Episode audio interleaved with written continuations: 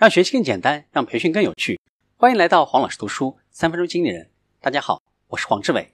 我们继续分享，确定你的商业模式。第三种商业模式，从其他业务渠道获取客户。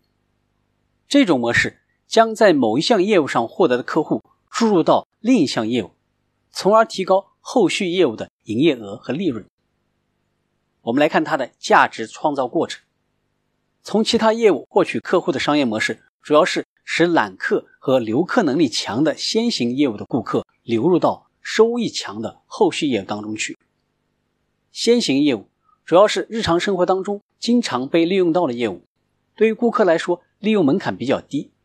另外，强制性的必须利用的业务，揽客能力也很强，可以将它作为先行业务，将使用这些业务的顾客。想办法引导到后续业务上，可以获得比较大的盈利。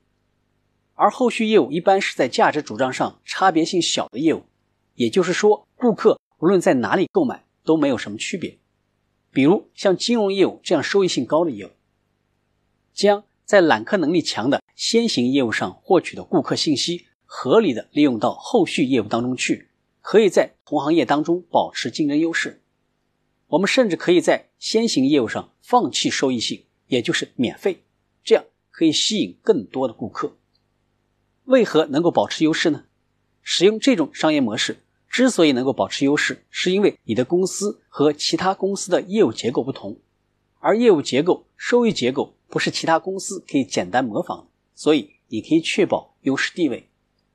适合使用这种商业模式的企业，这种模式适用于。拥有两种以上的业务的大型企业，当然，如果你的公司没有同时经营两项业务，或者这两项业务之间的顾客很难相互流通，你也可以通过收购一家有顾客基础的公司，再将其顾客吸引到自己的主打业务上。